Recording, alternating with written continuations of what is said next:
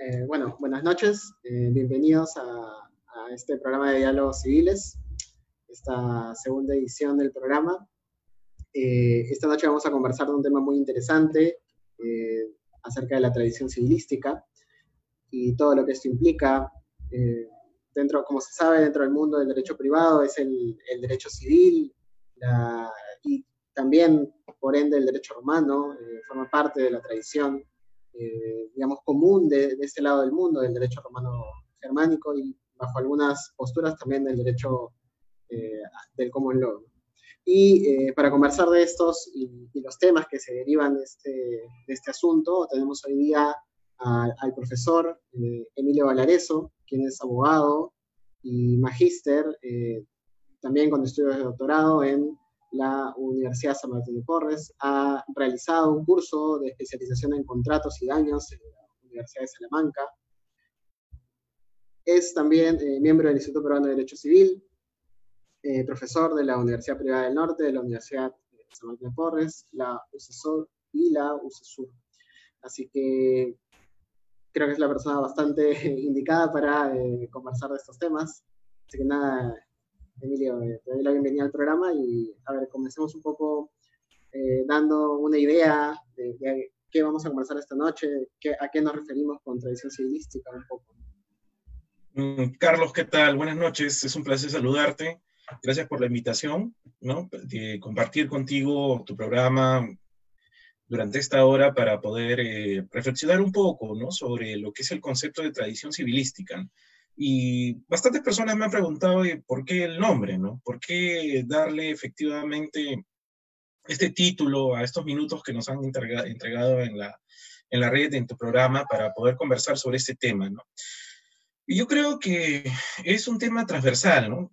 como profesores que somos, y cuando hemos enseñado los primeros cursos de Derecho Civil, siempre resulta interesante tocar un poco de historia para darle base a los alumnos, ¿no?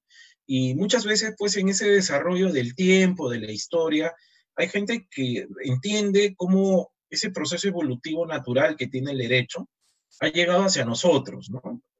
Entonces, creo yo que acondicionar hoy una respuesta a lo que es la tradición civilística trae acotación, reflexionar de diferentes puntos, ¿no? El punto de vista de la historia, su vigencia en la enseñanza, un punto básico para que este tema, lógicamente, tenga bastante polémica, es que en la mayoría de facultades se ha desterrado el curso de Derecho Romano. Ahora es un curso electivo. En mi época, cuando yo estudiaba, no sé si es tu caso, Carlos, era un curso obligatorio. Era un curso básico que te permitía tener una base histórica de las instituciones principales que luego ibas desarrollando en el devenir del estudio de las instituciones del, derecho civil en particular. Entonces, a medida que ha ido implementándose más la praxis, un poco que la gente se ha desconectado con sus raíces, ¿no? si podemos decir así. ¿no? La influencia, nadie lo va a negar en los últimos 25 años, de lo que es efectivamente el common law a través de las instituciones como la Defensoría del Pueblo, el Tribunal Constitucional, ha traído efectivamente un replanteamiento totalmente distinto. Pero yo diría, y siempre, y a veces me ganó enemigos, ¿no? Cuando, yo planteo de que el derecho civil es el derecho madre.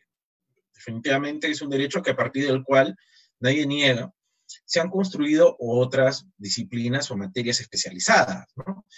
Y siempre eso trato de inculcar, ¿no? Lógico, uno es libre, ¿no? A medida que uno va avanzando en el desarrollo de la carrera, escoger la especialización que más, que más le guste, pero definitivamente recurrir a lo que son las bases tradicionales que uno tiene no debe dejarse de lado. ¿no? Nosotros creemos, eh, humildemente desde nuestro punto de vista, porque hemos escuchado infinidad de posiciones que dicen que el Perú no tiene una tradición jurídica que otros países sí los tienen de 300, 400 años.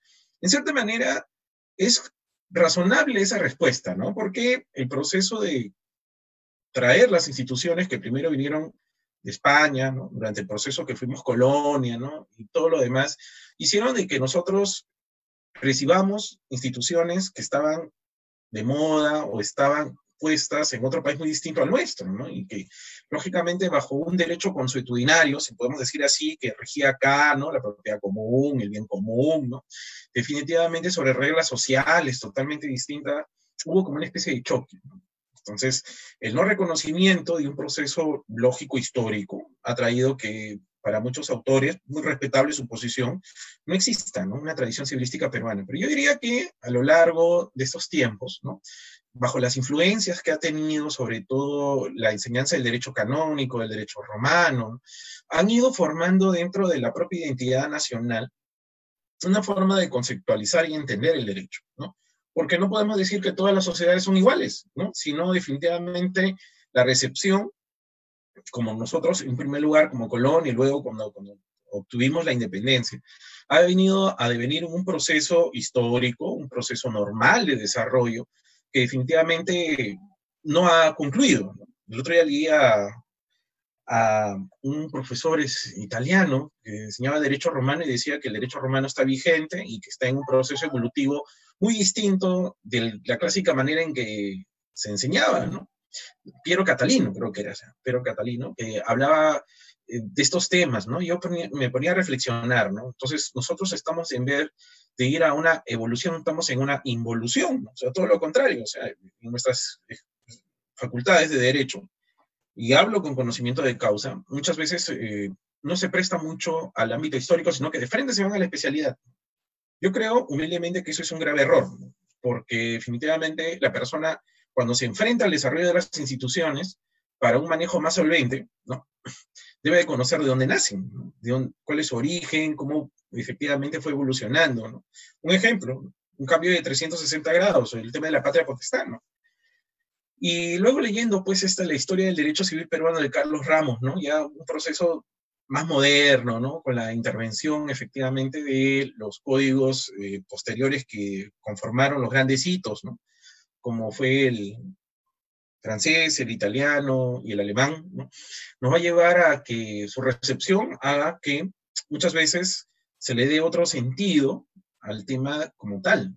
Y definitivamente yo creo que hablar de una tradición civilística nos habla de una individualidad de expresión que debe tener el derecho peruano, hablando en términos generales, no solo desde el punto de vista de derecho civil. Eso quiero dejarlo bien en claro. De la particular manera que tiene el operador jurídico peruano, ¿no? ya sea en poco o muchos años, su experiencia eh, debe ser vertida, efectivamente, en la construcción de lo que debe ser el derecho hoy, cómo se plantea, teniendo sólidas bases fundamentales para una aplicación correcta, sin descuidar lo que es la base histórica, ¿no? perder la naturaleza principal de lo que es el derecho, que es este producto cultural del hombre, ¿no? Comencemos por eso. Y si una persona pues quiere llamarse abogado, y lamentablemente ese también es un tema, no puede dejar de ser una persona culta, ¿no? Y por eso por ahí va mi tema, Carlos, ¿no? ¿Por qué tradición civilística? Porque efectivamente no solo en el derecho civil, si yo no creo, yo creo que eh, todo operador jurídico, juez, secretario, fiscal, abogado, etcétera, aparte de aprobar con 20 los cursos de carrera, si tú quieres, debe de tener una formación eminentemente cultural, ¿no? Debe de saber historia, debe de, saber eh, pintura, debe de saber escultura, debe de saber música, debe, o sea, una persona que sea completamente, se le amerite dar el término de profesional. Y lamentablemente muchos dicen, no, mira que tu profesión está en decadencia, que tu, tu profesión únicamente es plata, que las personas que entran ahí entran a delinquir, ¿no? O sea, muchas veces el, ese, ese concepto que la sociedad tiene de la, abogacía y de las que los practican, miren, siempre va a haber en la viña del Señor todo tipo de profesional. Y, nosotros, eso es una verdad absoluta, eso no, no podemos cuestionarlo, pero definitivamente yo creo que con una formación mayor, más rigurosa, como la, entre comillas, ¿no? como lo que era antes, podemos decir así, y tú vienes de una universidad tradicional, ¿no? Vienes de una universidad tradicional, yo también provengo de una universidad que no tiene los años que la tuya, pero también ya tiene sus buenos años de formación de generaciones, pero definitivamente el tema está en que como que se ha perdido, ¿no? Esa base necesaria histórica en la formación de lo principal que es el ser humano, ¿no? Porque el abogado no deja de ser ser humano, ¿no? Eso también hay que tenerlo. Un ser humano que adquiere conocimientos especializados, pero lamentablemente, pues el tema está en que ahora muchas instituciones no lo ven así, ¿no? lo ven como si efectivamente fuera una máquina donde entran pues seres humanos que pagan mensualmente o depositan su confianza en una institución y salen en serie, ¿no? en serie. Y bueno, sabes que al final cada uno ve cómo se salva, ¿no? La ley de la selva. Y yo pienso que en ese sentido, de repente, pues hay de libertad de empresa, ¿no? Porque al final es, las universidades particulares que proceden eso son empresas y ven efectivamente determinadas ganancias, ¿no? Pero eh, creo que ya depende mucho de la propia formación que uno se da. Yo te diría eso, porque muchas veces escuchaba, tú has sido alumno, yo soy alumno, y venía el profesor y en la clase decía, esa persona no prepara su clase, es improvisada, que no, es hijo de, fulano de, y realmente pues antes ser catedrático era un honor, o sea, me hace disculpar lo que yo te digo, pero antes ser catedrático era una persona que reunía unas características que efectivamente hoy, con pena veo, muchas personas no lo cumplen.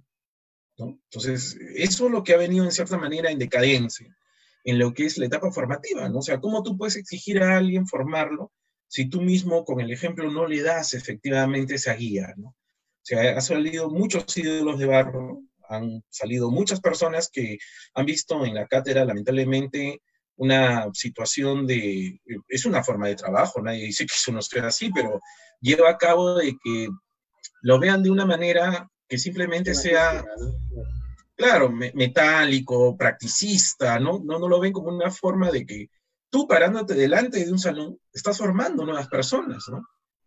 Y que esa formación que ellos van a recibir efectivamente más adelante la van a inculcar con sus clientes, con las personas que con ellos trabajan. Y, lógicamente hacia ese punto iba mi, primera reflexión en esta conversación que tengo contigo, ¿no, Rafael? Perfecto. Eh, a propósito de esto que has señalado, de la, importancia en la, educación jurídica, de, del derecho romano, de esta, tradición a la cual eh, pertenecemos finalmente, ¿no? Más allá de, de las particularidades de, nuestro, de nuestra propia realidad, de todas maneras pertenecemos a esta tradición romano-germánica, a esta, a esta tradición que, que, Zimmerman llama la tradición del derecho culto, ¿no? Eh, claro a comparación de, del derecho que, digamos, no es, no es que, que sea inculto tampoco, pero tiene una, una, característica diversa, ¿no? Acá me gustaría recordar un poco, eh, hay, una, hay una cita que quería recordar, que no la encuentro, que habla acerca justamente de esto que estamos, que estamos conversando, ¿no? La importancia eh, de, no olvidarnos de nuestras raíces, ¿no? La, tristeza un poco que en, en nuestro país eh, no haya este énfasis en los estudios de derecho romano, ¿no? Como por ejemplo sí se ve a nivel comparado incluso en, dentro de nuestro mismo continente. O sea, por ejemplo, eh, en Colombia hay una preocupación muy importante, si vemos la Universidad del Externado de Colombia, hay una preocupación muy importante en formar romanistas con, con, con, todas las letras, ¿no? Igual en Chile, por ejemplo, Sí, sí, sí, muy fuerte, ¿no? Entonces, eh, y eso ayuda también a que al entender el funcionamiento de esta tradición, ellos puedan comprender sus propias eh, particularidades, como lo has dicho, ¿no? Pero a ver, y ahí un poco, hablando de esta tradición civilística, un poco, ¿cuál crees tú que en esta...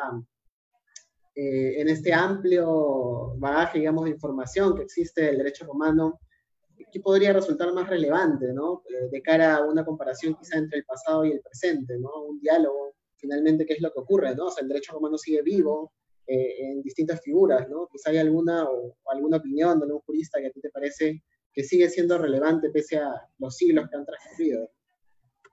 No, definitivamente, Carlos, lo que tú dices, ¿no? Mira, por ejemplo, en, en Colombia, eh, la producción que ellos tienen en derecho romano, pues nos lleva años luz, ¿no? Inclusive los amigos de, del estudio del derecho romano en Chile tienen un grupo de amigos de Justiniano, ¿no? Que secuencialmente van a, España, a Salamanca y tienen reuniones ahí con los privatistas, ¿no? Aquí ah, se, ha, se, ha, hecho de vez en cuando, periodos de cuatro o cinco años, se han traído los privatistas para que hagan efectivamente una nueva eh, reconceptualización de lo que es el derecho romano, ¿no? Pero no vemos efectivamente ese compromiso masivo que debe dar, ¿no? Con nuestras raíces, si podemos decir así. Pero eso también amerita de que no hay un incentivo adecuado para ellos. Este, yo veía, pues, ¿no? Los amigos de derecho civil de, de Potier, decían. Entonces, eh, la, la sección sudamericana está en Colombia, por ejemplo Entonces, acá en Perú, definitivamente, algunas instituciones que sí han apostado por eso lo pueden hacer. Pero hablando así, el, un tema el recurso y otros temas también la incentivación, ¿no? En tu época, no me dejarás mentir, y en la mía habían talleres que producían revistas, en esa en época física, ¿no? Porque no estamos hablando de la modernidad ahora que tenemos, que tenemos una página web, tenemos un blog y ahí podemos juntar efectivamente diferentes este, eh, artículos, ¿no? Pronunciamientos, opiniones, ¿no? Ahí esa época era, todo era físico, no me vas a mentir que eso era así, ¿no? Y, efectivamente tú date cuenta, ¿no? De estamos hablando solo 20 años atrás, la producción jurídica de las universidades a través de, las, eh, de los grupos de estudio, de los talleres que se daban, a comparación de hoy, casi es mínima. Es mínima. Es mínima. ¿no? Entonces, eso ya nos habla. No digo que, que, no haya muy buenos valores, ¿no? Pero creo que los dedos de la mano me quedan muy, me, sobran. ¿no? Me sobran, me sobran, me sobran. Y los espacios para que ellos puedan desarrollarse, definitivamente nos traen reflexiones que a diario vemos de que la producción y el apostar en el Perú por lo que es la investigación eh, cada vez se ve más postergado. ¿no?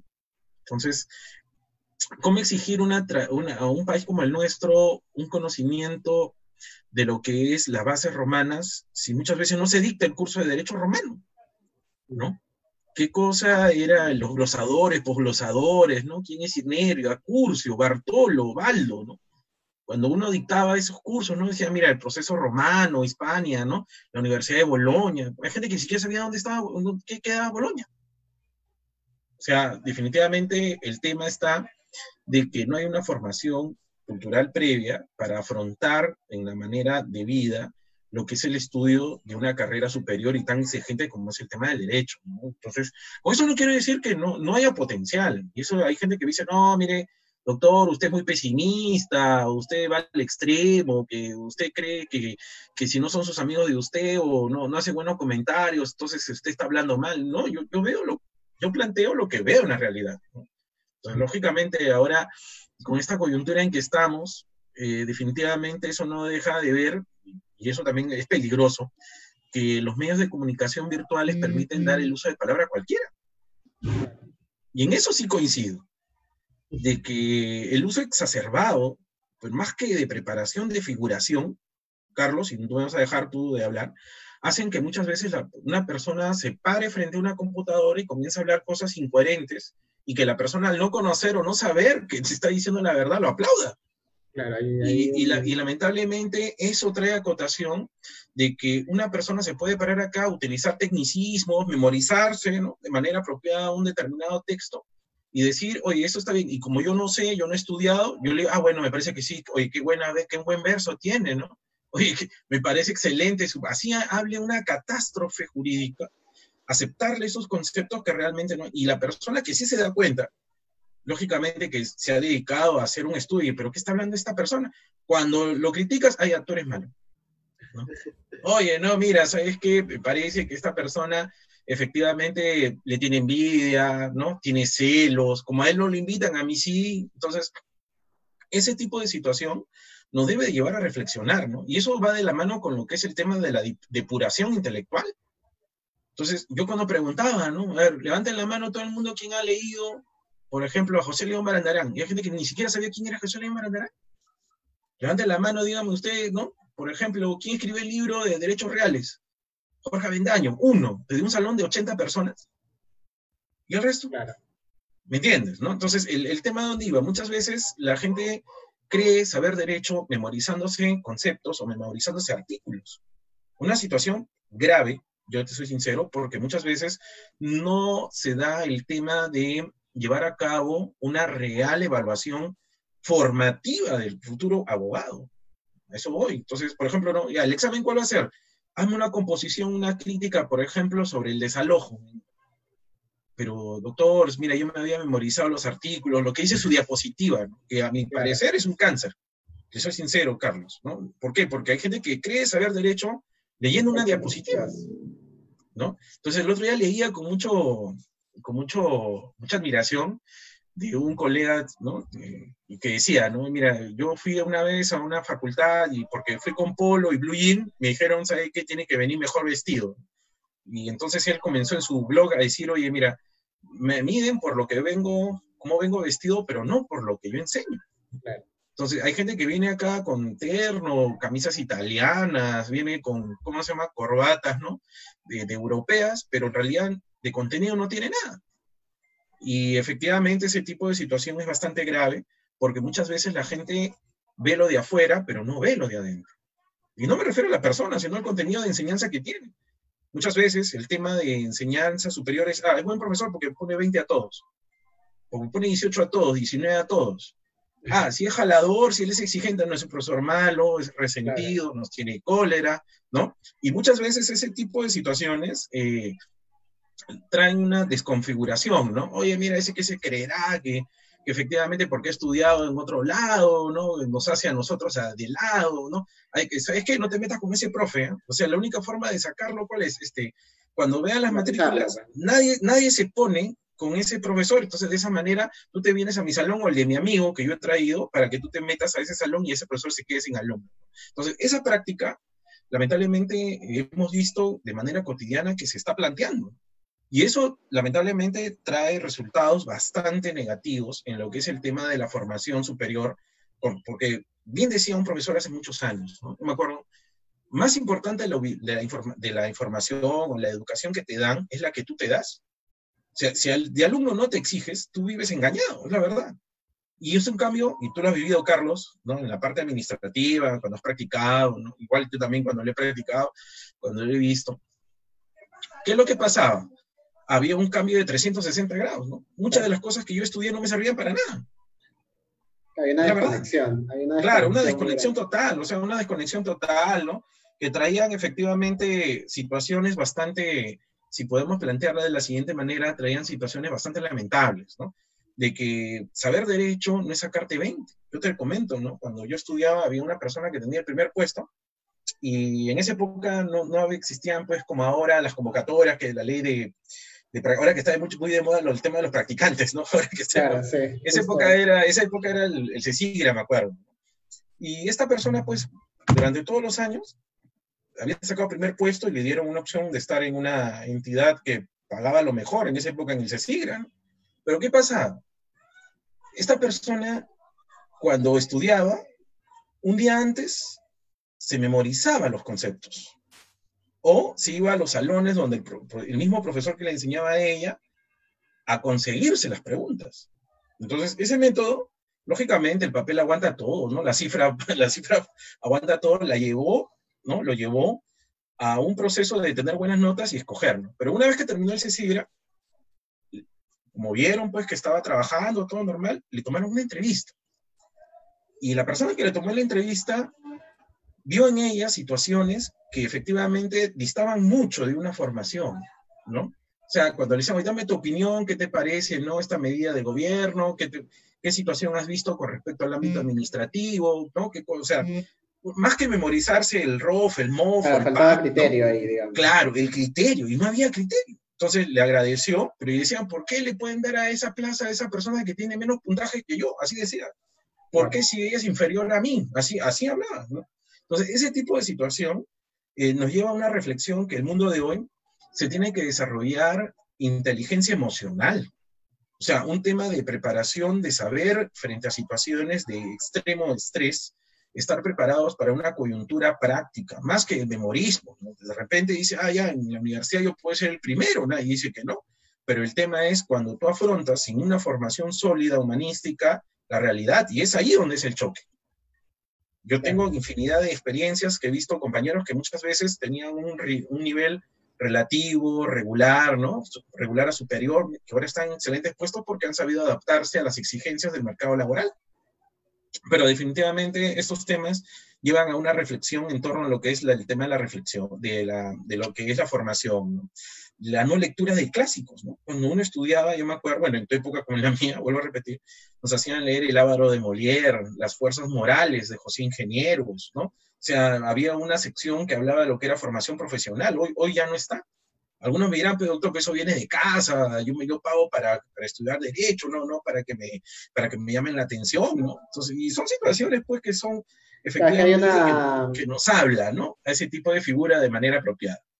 Claro, ahí aprovechando lo que dices, hay una, hay esto de lo que se hablaba casi desde el mismo surgimiento de, la, de los estudios serios del derecho, esta desconexión entre, entre el derecho y la práctica legal, ¿no?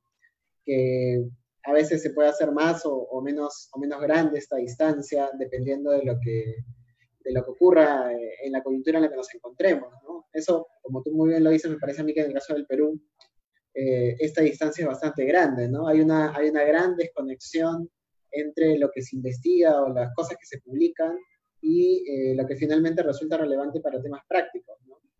Y adicionalmente a ello, pareciera que es como producto del proceso de americanización que tenemos eh, en nuestro derecho, ¿no? Esta influencia de Loan Economics, esta influencia de, trasplantar normas también de, Estados Unidos o de, otros lugares, eh, genera, genera asuntos eh, vinculados a esta visión del abogado como técnico, ¿no? No abogado con formación humanista, como, como tú lo señalas, ¿no?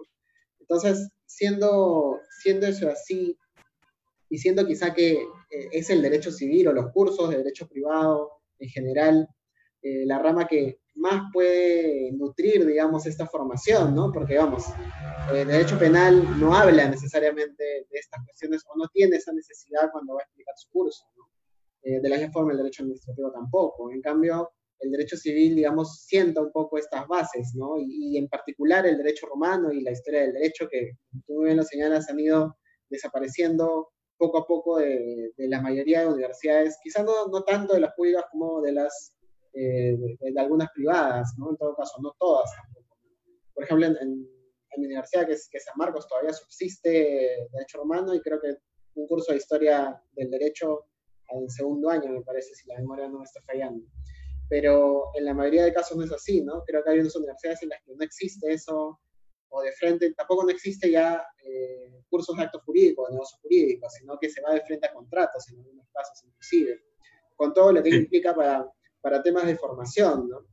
Ahora, y siendo yo así, ¿cuál crees tú que es la consecuencia eh, más tangible, digamos, que puede existir por estas falencias eh, formativas ¿no? en el día a día? O sea, por ejemplo, por decirte algo, ¿no? Puede ser, por proponerte algo, puede ser alguna de esas falencias que, por ejemplo, hace muchos años salió una resolución de, del Indecopi en la que se dijo que no se aplicaba la cláusula ad corpus eh, en atención a que el Código Civil de 1984 era, era muy antiguo y en esa época no se había pensado en los, en los, grandes, eh, en los grandes esfuerzos inmobiliarios que existen hoy en día. Cuando vamos, eso es totalmente falso, o sea, por, por diferentes razones que van más allá del tema de la, de la, realidad, ¿no? En el 84 ya había grandes esfuerzos inmobiliarios, ya, habría, ya, ya, existían grandes desarrollos, ¿no? No era algo, algo extraño, digamos, en esa época, no éramos un país lleno de fincas y haciendas solamente. Entonces, eh, por ejemplo, ¿no? Esa es una consecuencia de, de, no entender adecuadamente a qué se refiere eh, esa, esa, categoría legal, ¿no? ¿Cuál es su trasfondo? ¿Cuál es eh, su devenir histórico, ¿no? Ejemplo, en esa lógica, ¿cuál crees tú que podría ser una, una consecuencia tangible ¿no? de estos problemas que, que estás eh, detectando? No, definitivamente, Carlos, mira, eso se ve reflejado en el mercado laboral, porque cuando uno postula para hacer prácticas, antes, yo me acuerdo, no te pagaban nada, era un privilegio ser eh, practicante. Ahora, lógicamente, la regulación ha cambiado, los tiempos han cambiado pero definitivamente cuando uno está en una actividad, ya sea trabajando para el Estado o dentro de lo que es el tema de, de los estudios jurídicos, lo que buscan es respuestas, soluciones. Y muchas de esas respuestas y soluciones van de la mano con una buena preparación jurídica. En este sentido, por ejemplo, el rol supletorio del derecho civil, ¿no? que está en el título preliminar, cuando las materias sean afines, ¿sí o no? Cuando haya un vacío en lo que es, por ejemplo, la interpretación jurídica, o se presenten lagunas del derecho, el Código Civil como norma supletoria y en base a los argumentos de integración, interpretación, ¿no? va a construir una respuesta frente a ese tipo de vacíos. O sea, si tú no tienes una sólida formación en lo que es la interpretación jurídica, Carlos, no solo la literal, sino la histórica, la comparativa, la axiológica, ¿no? lógicamente vas a tener un rol o no vas a ser efectivamente apreciable dentro del mercado laboral. Yo creo que ese es un, un tema totalmente tangible y yo he tenido practicantes donde efectivamente a veces por ayudar, ¿no? Algunos colegas me decían, mira, prepara el chico, mira, sabes que ella va, va, a venir durante seis meses, necesita un stage, ¿no?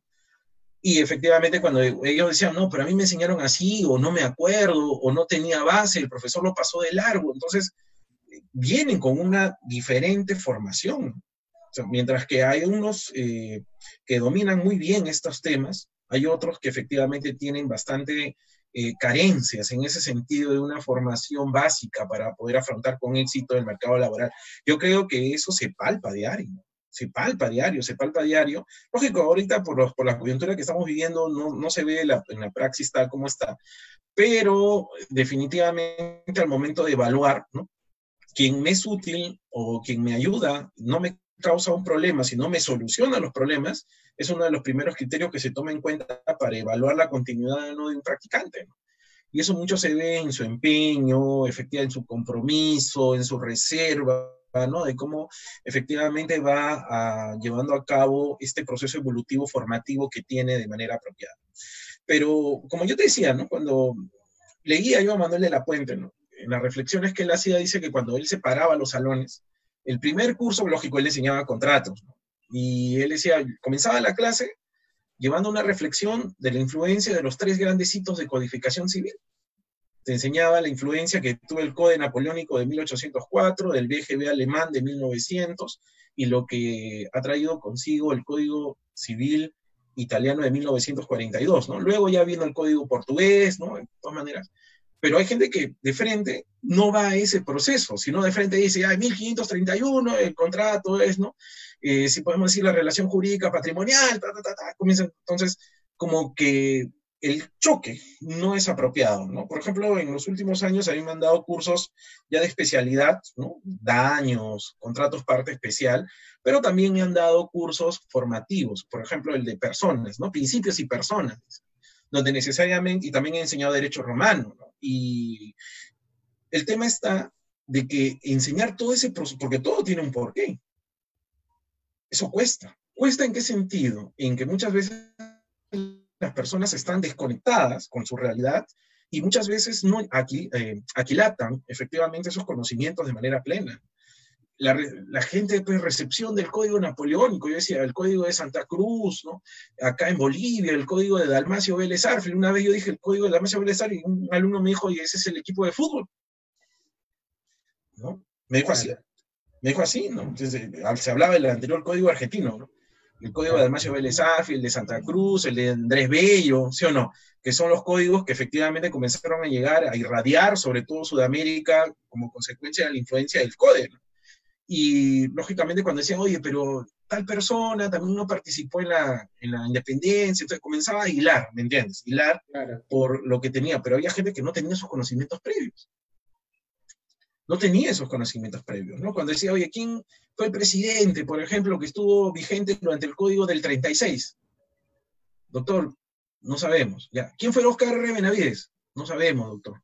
Entonces, básico es tener el conocimiento de la historia de tu país, ¿sí o no? Cuando uno preguntaba, ¿no? ¿Quién fue Rufino Echenique, Oscar R. Benavides, Fernando Belaúnde Terry, ¿no? Que dieron, durante su gobierno fueron que se dieron los códigos civiles y la persona pues no lo conecta, ¿no? Antes había un curso de introducción al derecho civil, ¿no? Un antes el curso de derecho romano era derecho romano 1, derecho romano 2, ¿sí o no? Ahora no, ahora de frente vamos a especialidad y ahí cada uno, ¿no? Tiene que adaptarse. Y yo por eso siempre recomendaba, ¿no? A mis alumnos, oye, mira, si bien es cierto, el sílabo no lo dice, pero tú puedes consultar este, este tema, ¿no? Consúltalo acá, ¿no? Léete eh, el derecho, sus conceptos fundamentales de Fernando Vidal, ¿no? O Introducción al Derecho Civil de Fernando Vidal, te va a ayudar un montón, ¿no? Para que tú lo tengas de manera apropiada, ¿no? Entonces, e, ese tipo de, figuras un poco que se ha perdido, la gente apuesta más por los resultados, que bueno, al final es una situación que la practicidad y el mercado te imponen, pero definitivamente como que se ha perdido un poco de escoger y saber el porqué de las, de las cosas, ¿no? Cómo se dan, cómo se plantean y las respuestas que tienen que darse eh, sobre todo en una sólida formación humanística. ¿no? Yo siempre he apostado por eso. ¿no? La vez pasada estábamos hablando un poco de la, teoría general del derecho, en lo que era el tema de los principios básicos de interpretación jurídica, como también de lo que era la teoría tridimensional, ¿no? Y yo les, les, explicaba, ¿no? Carlos Fernández Cesareo, quién es Carlos Cosío, ¿no? ¿Quién es Miguel Real? Entonces, y la gente, pues, un poco que no, eso no lo vimos en Introducción al Derecho. En personas, a Fernández Cesareo solo lo leímos tangencialmente, ¿no? ¿Y de dónde estudiaste? De las diapositivas del profe, me dice. Entonces, eso es un desbalance que queramos o no, luego nos va a pasar factura al momento de llevar a cabo el ejercicio de la carrera, Carlos. Claro, ahí hay, grandes retos, digamos, ¿no? Y, yendo a este tema ya de quizá alguna, algún planteamiento de, de soluciones sobre este, sobre este asunto. Por ejemplo, yo, yo pensaba, eh, creo que es algo que, que, te comentaba antes, que, un poco la, la, solución en el caso, en el caso peruano, que es, que es la fórmula que ha usado Colombia, que es la fórmula que ha usado Chile, eh, es el, el, hecho de tener un, una preocupación real por la formación de doctores, ¿no? O sea, una, una preocupación real por tener eh, revistas serias, por tener investigación, por invertir. Claro, está el gran tema de que, de que no necesariamente, más ahora en la coyuntura actual, va a haber mucho interés económico en el asunto, ¿no? Sí, pero, eso es verdad. Pero creo yo también un poco en el marco de, la, de las reformas que ha habido últimamente, universitarias y todo, ha, ha, permitido cierta, cierta mayor relevancia ¿no? del trabajo docente, ¿no? en, la, en, las universidades sobre todo más jóvenes, ¿no? cosa que ya ocurría en, la, en las universidades más antiguas o más tradicionales, como, como, como, la católica, por ejemplo, como San Martín, la de Lima, ¿no? Ya, de hecho, el, el docente tenía un lugar más o menos ganado, ¿no? Pero en la, en la privadas jóvenes eso eh, recién está empezando a ocurrir, está sí, habiendo sí. Ma mayores incentivos eh, para captar a, a, personas jóvenes, ¿no? O, o, interesadas en esos asuntos. No sé si, si, por ahí crees que va o de repente va por eh, una regulación más centralizada, ¿no? Porque, por ejemplo, en otros países el estudio, la, la, carrera de derecho está regulada, esto es, eh, existen eh, criterios establecidos para los cursos, por ejemplo, no mínimos, ¿no? Que se establecen estatalmente, digamos, ¿no? Entonces, por ejemplo, estos cursos van a, van a llevarse, no importa en qué universidad estudies, ¿no? Se da una estandarización que quizá, por ejemplo, podría imponer eh, la obligación de los cursos de Derecho Romano, los cursos de Introducción, ¿no? No sé si, si quizá va por ahí, o por la creación de espacios como, por ejemplo, el de los congresos de Derecho Civil, ¿no? Aunque yo ahí tengo algunas observaciones de mejora, porque igual, igual la, los congresos son muy importantes eh, que se realizan en estos espacios de diferentes, diversas, diversas oportunidades que, existen ahora más que antes, incluso por la facilidad de los temas virtuales.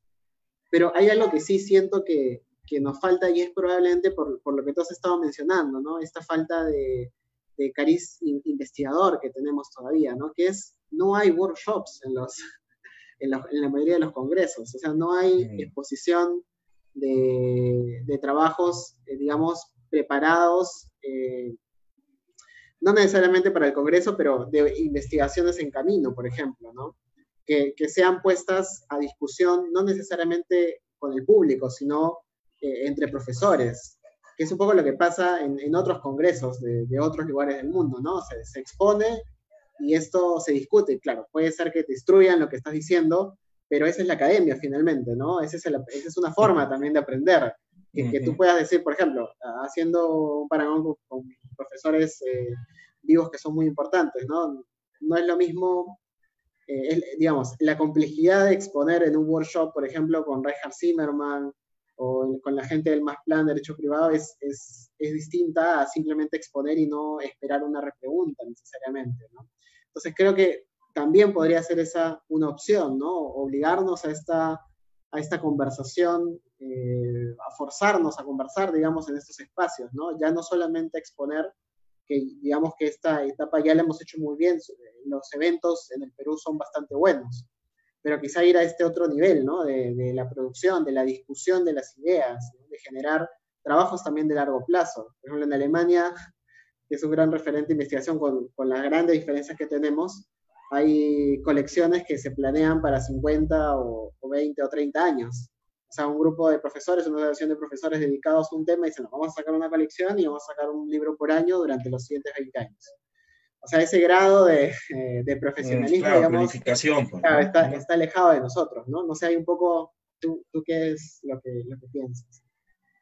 No, definitivamente, ¿no? El, el tema neurálgico, por un lado, va el tema de los recursos, ¿no, Carlos? Que efectivamente, y una planeación estratégica para la educación superior, no solo para derecho, diría yo, ¿no? Y efectivamente, el tema de la inversión en educación, lógicamente, es un tema neurálgico para un país que quiere llegar a un nivel de desarrollo intelectual. Pero tomando en cuenta la coyuntura en que vivimos, lógicamente, el tema educativo como que ahorita no es prioridad para el Estado, ¿no? Y definitivamente, más adelante, con las decisiones que se tome o no en el ámbito educativo, siempre vas a tener contacto o no con intereses, ¿no? El ejemplo típico que el actual ministro de Educación, ¿te acuerdas que fue el superintendente de SUNED, ¿no? Y, y ha traído consigo pues un tema de que el cierre de universidades, ¿no? Ha traído consigo bastantes problemas. Sobre todo en la búsqueda de la calidad educativa, ¿no? Sea o no situaciones que ya se puedan ver en otros espacios, ¿no? En otras competencias.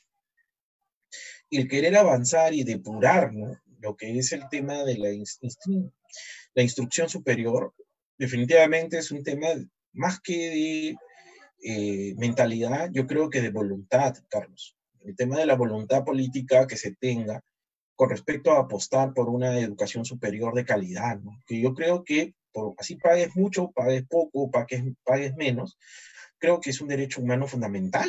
A recibir una educación adecuada que una persona debe de tener en su formación superior, ¿no? Yo siempre le recalco a, a mis alumnos, ustedes están en el nivel más alto de educación que se puede dar en un país, que es la educación superior, la educación universitaria. Y mucho, hay gente que todavía no toma conciencia de eso, sino cuando eh, la vida le golpea o cuando efectivamente no toma conciencia del lugar donde está, ¿no? Y, lógicamente hay instituciones, ¿no? Como el CONCITEC, por ejemplo, ¿no? Y, que incentivan la investigación y todo lo demás, pero definitivamente no ha llegado a calar, si podemos decir así, ¿no? A conectarse masivamente, ¿me entiendes? Y definitivamente el tema, sacar el, en el Perú un libro es una odisea muchas veces, ¿sí o no? Y en materia jurídica con mucha mayor razón, ¿no? Y a comparación de otros países, como por ejemplo que hemos citado Colombia, donde la producción jurídica, pues a través de, de editoriales, ¿no? Es más masiva, ¿no? Es más masiva. Tenemos muy buenos traductores, nadie puede decir que no, ¿no? Y eso ha sido la, en los últimos años, en los últimos 25 años, diría yo, Carlos, ¿eh? las traducciones de autores tradicionales es lo que más ha abundado. Nadie dice que no. Ojo, miren, yo quiero dejar bien claro porque a veces las personas son expertas en distorsionar las palabras. Traer conocimientos de afuera a través de traducciones no es que esté mal, pero ojo, una traducción es la forma en que el traductor entiende una determinada obra de esa persona. Y queramos o no, directa o indirectamente va a haber una incidencia sobre ello. Por ende, el tema hay que tomarlo con pinzas y crear sobre todo una posición bastante propia y neutral con respecto a los conceptos que tú puedas recibir como tal. A veces se dice, no, porque tal profesor lo dice porque tal autor lo dice. Yo creo muy respetable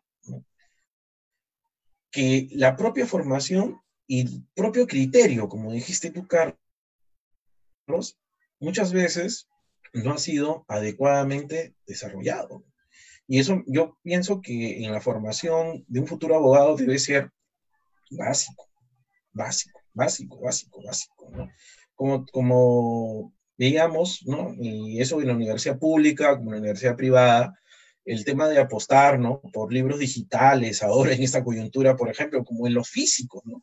Son situaciones que a veces es un salto de garrocha que muchas personas no lo hacen, ¿no? El citar, ¿no? Ahí nomás date cuenta, el tema de la metodología de la investigación, ¿no? En mi época ese curso era uno de los cursos más pesados. Nadie quería ir a metodología o lo pasaban porque, bueno, pues mi honroso 11, 12, pero que le tomes el gusto, ¿no? O que vivas de la investigación en un país como el nuestro. Son situaciones que nos llevan a una reflexión sumamente que te pone muchas veces entre espada y la, entre la espada y la pared. Eh, ¿Qué debe hacer el Estado? ¿Regular la educación superior? Hay una ley universitaria nueva, nadie va a negar que no tiene tantos años como la anterior, pero definitivamente bajo esta propuesta que se da de la libertad de empresa, cada universidad particular, en caso particular, ¿ah? tú ya me complementarás en el ámbito de la Universidad Nacional, ¿no? Eh, definitivamente los lineamientos son totalmente distintos, ¿no? Son totalmente distintos, la inversión también es totalmente distinta, pero creo yo que el factor humano es aquel que no debe dejarse de lado. Definitivamente, en la, medida que uno tenga presente eso, de conocer efectivamente, y yo siempre me decía desde alumno, Carlos, ¿ah? cualquiera no puede ser profesor, cualquiera no puede ser llamado catedrático. Debe ser una persona que tenga determinadas características y exigencias en su vida como tal. Lamentablemente, ¿qué es lo que ha pasado? Se ha distorsionado mucho el concepto, ¿no? Y se le otorga la cátedra a personas que muchas veces no lo merecen. No lo merecen. No digo que sea restringido el acceso, sino que debe hacerse bajo una evaluación que el propio alumno, conocedor de un análisis crítico, debe de realizar, que muchas veces no lo hace. Muchas veces no lo hace porque se contenta con una nota que muchas veces no responde a su real rendimiento, ¿no? Y no toma conciencia efectivamente del, daño que se le está haciendo, ¿no? Del daño que se le está haciendo y que eh, trae consigo luego consecuencias futuras que muchas veces son irreversibles y son lamentables de forma puntual. Sí, efectivamente, efectivamente, Emilio, lo que dices es muy, muy cierto. Ahí sí, yo tengo una acotación, quizá que es el tema de que a mí sí me parece que, gran parte del, uno de los grandes problemas que tenemos de cara a, la reforma o a la mejora de la, calidad educativa es que no, eh, no hay tanta fuerza, digamos, en el estamento docente, justamente porque a veces eh, se encuentra en cierta situación de, no de precariedad, pero sí la, docencia no resulta ser la, tarea o la labor principal del profesor, ¿no? Porque finalmente a veces eh, tiene que trabajar en otras cosas o no solamente tiene que dictar en una universidad, sino que para solventar una vida medianamente digna tienes que dictar en varias, ¿no? Entonces, mm. eh, eso, eso es bastante sacrificado, ¿no? Y eso es que quizá hay una desconexión con, eh, con la universidad en la que brindas una, una atención principal, ¿no? Lo hemos visto, por ejemplo, en Europa, hay, una gran diferencia, eh, incluso en Chile o, en Colombia, en la misma Argentina hay una gran diferencia, ¿no? Es posible en algunos casos que uno viva solamente dictando, ¿no? Cosa que aquí es todavía un... algo utópico. Claro, es, una, es, una, cosa bien utópica, ¿no? Entonces, sí, ¿no? Yo creo que, que va, va, un poco por ahí, ¿no? Mientras más, más eh, no espíritu de cuerpo, sino mientras más personas preparadas haya para dictar, eh, se van a ir apareciendo estas barreras, digamos, de manera natural, ¿no? Y bueno, los estudiantes van a tener que, también ejercer, obviamente, su derecho de crítica, pero eh, en el marco de una docencia mucho mejor preparada que la que tenemos en general hoy en día. Y aquí ya como para ir este, llegando a, algunas conclusiones, me, gustaría recordar esta, esta es una cita de Richard Zimmerman en un libro que es Derecho Europa y Derecho Romano, que es una, es una mirada eh, fresca, varios años, varias décadas después de un libro de, Paul Koshaker, que también se llamaba igual, Europa y Derecho Romano, que justamente buscaba revalorar el rol del derecho romano eh, para la tradición común europea, ¿no? que es una de las, de las principales líneas, digamos, de, de Zimmerman hasta el día de hoy. Eh, y esta cita dice básicamente lo, siguiente, ¿no? que bien puede resumir un poco lo que vienes hablando. ¿no? En el lugar preferente está en la técnica jurídica y la atracción de las más recientes jurisprudencias por problemas especiales, pero no está la reflexión crítica sobre las cuestiones básicas. La técnica jurídica se puede aprender también con un repetidor o con una escuela de técnica superior. Nosotros vivimos en cambio en una tradición de derecho culto, en una cultura jurídica caracterizada por la pretensión de cientificidad. Esta pretensión descansa en una formación enderezada al estudio de los fundamentos.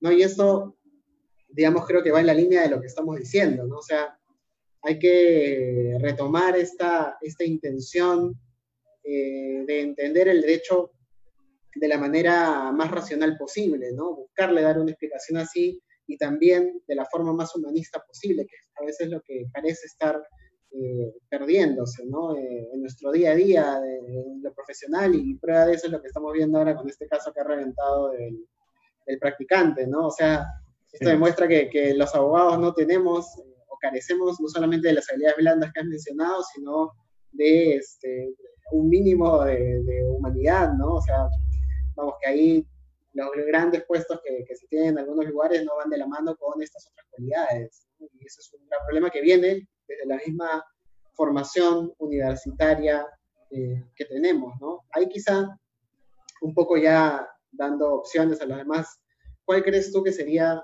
un primer paso para un estudiante o un abogado que nos puede estar viendo y que diga, oye, me interesa lo que están diciendo, pero no sé por dónde empezar? Claro, esa es una incertidumbre que no solo se tiene cuando uno es estudiante, ¿no? sino cuando se enfrenta al mercado laboral. Y vivimos en tiempos donde efectivamente el practicismo es lo que lleva muchas veces a, tener un criterio diferenciador, ¿no? Tú sí, tú no, porque tú sí trabajas bien bajo presión, me das soluciones, tú no, me traes problemas, me retrasas el trabajo, etc. Pero eso siempre ha existido, ¿no? Yo me acuerdo mucho cuando conversaba con Ike de la Puente, tú lo conoces también, y él, y él planteaba, ¿no? Y decía, este, porque decían, profesor, ¿por qué tantos abogados? ¿no? La gente, mira, en mi época, estamos hablando del año 2000, ¿no? Profesor, tantos abogados, porque él no, él no fue mi profesor de introducción al derecho, él fue mi profesor de historia del derecho. Y con eso te digo todo, o sea, ya el planteamiento, en esa época, historia del derecho, pues tenías que leer a Jorge Basadre, ¿no? Claro. Lógico, ¿no? Entonces, eh, ya era un tema, estamos hablando de un proceso de conocer, pues, las institutas de Gallo, el, eh, quién fue Alfonso X el Sabio, ¿no? El Código de Alerisco, ¿no? O sea, conocer temas de, inclusive de derecho comparado, que hoy veo muchas veces con bastante preocupación, ni siquiera se tiene un, un primer contacto con ellos, ¿no? Con estos elementos. Y la gente se preocupaba, ¿tú por qué estudias derecho? Bueno, porque quiero ganar plata. O sea, bueno, el factor remunerativo es un factor que de repente motivante, ¿no? De acuerdo a cómo efectivamente has llevado tu vida. Pero en el tema de solución, como dices tú, porque es un problema que puede ser analizado de diferentes aristas, Carlos, lo que diría es que un abogado no debe de perder su esencia. Por eso que se estudia siempre en humanidades esta carrera, ¿sí o no? Al estudiarse dentro de ese bloque, nos habla de que la propia profesión te exige determinados requisitos. ¿No? es posible, Carlos, que un futuro abogado no sepa hilar ideas no sepa expresarlas en una hoja, no sepa redactar. Hasta la fecha, uno de los grandes cánceres es uno el operador de Wormlas o la secretaria que lo haga. Bueno, a mí me parece que eso no está bien. En nuestra época se llevaban cursos de, bueno, en mi época era comunicación, lengua 1, lengua y literatura, había cursos de formación que te preparaban para luego la especialidad. Ahora, lamentablemente, a veces desde el primer ciclo coinciden cursos que de especialidad, de, que de frente vas a la especialidad y de formativos no tiene nada, ¿no? Y que te enfrentan a, y ya a una situación totalmente distinta. Y a veces por querer aprobar, simplemente lo dejas de lado. Y efectivamente dicen, bueno, el fin justifica los medios, ¿no? Tomando como acotación lo que, lo que decía en la obra El Príncipe, ¿no? El fin justifica los medios. Entonces, apruebo ya después ya veré cómo hago, ¿no? Pero eso después veré cómo hago, quieras o no, te pasa factura. Y te pasa una factura muy grande al momento de, ver tu trato, tu relación, tu rendimiento, ¿no? con los clientes o con las personas que te evalúan para poder obtener una plaza laboral. Y yo pienso que eso ya debe partir de cada uno. En el tema de, por ejemplo, un abogado no, no puede dejar de tener una buena redacción. Había gente que no sabía utilizar un diccionario, Carlos. O sea, hay gente que no sabía hilar una composición, una fundamentación, una argumentación adecuada. Lamentable, este tipo de figuras no nos va a llevar a nada, te soy sincero, ¿no? Y eso qué hace? Trae consigo que el filtro para obtener una buena plaza laboral dentro del mercado sea cada vez menor. Pues. ¿Sí o no? Eso también hay que tener la acotación, ¿no? Queramos o no, ese es un factor eh, que nos lleva a enfrentar eh, con éxito o fracaso lo que es el tema del mercado laboral. Queramos o no, yo pienso que uno debe invertir en su educación. Yo sé que hay gastos, yo sé que efectivamente hay determinadas situaciones que son eh, imprescindibles, como es el tema de la alimentación, la casa, ¿no? más cuando tienes hijos o ya tienes familia. Pero definitivamente el tema va de que sepas aprovechar el momento, la coyuntura, en lo que es la etapa de tu formación. ¿no? Yo creo que ahí es donde va a radicar una adecuada reforma de educación superior, en la búsqueda de resultados, como decía, ¿no? Es un buen profesional, pero deja mucho que desear como persona. Esa es una frase muy cotidiana. Yo lo que diría es que en esta carrera como la nuestra debe de complementar ambos conceptos de, de forma puntual. Bueno, Emilio, muchas muchas gracias por, por este tiempo que nos has, que nos has brindado. Eh, creo que la, la, conversación da para mucho más, pero igual sabes que, que, los tiempos, que los tiempos son, son a veces tiranos con todos. Y, y, nada, hay que, hay que continuar en esta, en esta intención de, de seguir abriendo camino, como, como, se podría decir, ¿no? A través de la, de la enseñanza, de, de, los diversos cursos que tú tienes en las diversas universidades en las que estás. Estoy seguro que vas eh, transmitiendo este, este mensaje y abriendo camino también hacia, hacia, hacia el futuro. Y, y, bueno, reiterarte la, las gracias eh, trasladadas por medio de mí de, Atena, de, de, Ronald también. Y nada, ojalá pronto podamos volver a, a encontrarnos, eh, no solamente en este espacio, sino quizá viajando allá al, a, la, a, la, vieja Salamanca y encontrarnos allá allá nuevamente. Más, más, pronto que tarde, esperemos. Cuando pase no, ojalá, esto, ojalá, ojalá. No, Carlos, simplemente agradecerte a ti por la invitación. Eh, este tema, lógicamente, es bastante controversial. No sé si hemos pisado cada callos o no, pero decir la verdad, creo que eso no es, no es nada malo. ¿no?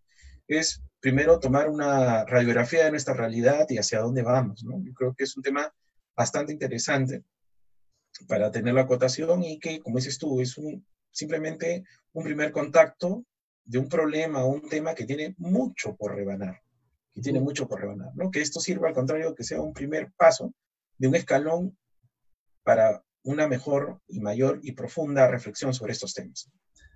Perfecto, muchas, muchas gracias Emilio, agradecerte de nuevo tu participación acá, a todas las personas que nos están viendo y las que nos van a ver ya que el video queda colgado para más adelante, comentarles que el próximo viernes en el programa estaremos hablando un poco de, de los temas financieros, bancarios, vinculados a, al COVID con eh, Víctor Manrique y con Susana Vaca, que nos va a acompañar desde el Ecuador. Así que nada, muchas gracias, eh, Emilia, muchas gracias a la gente que nos escucha y nos vemos hasta el próximo viernes. Chao, hasta luego. Nos vemos. Gracias, gracias, gracias, gracias. gracias.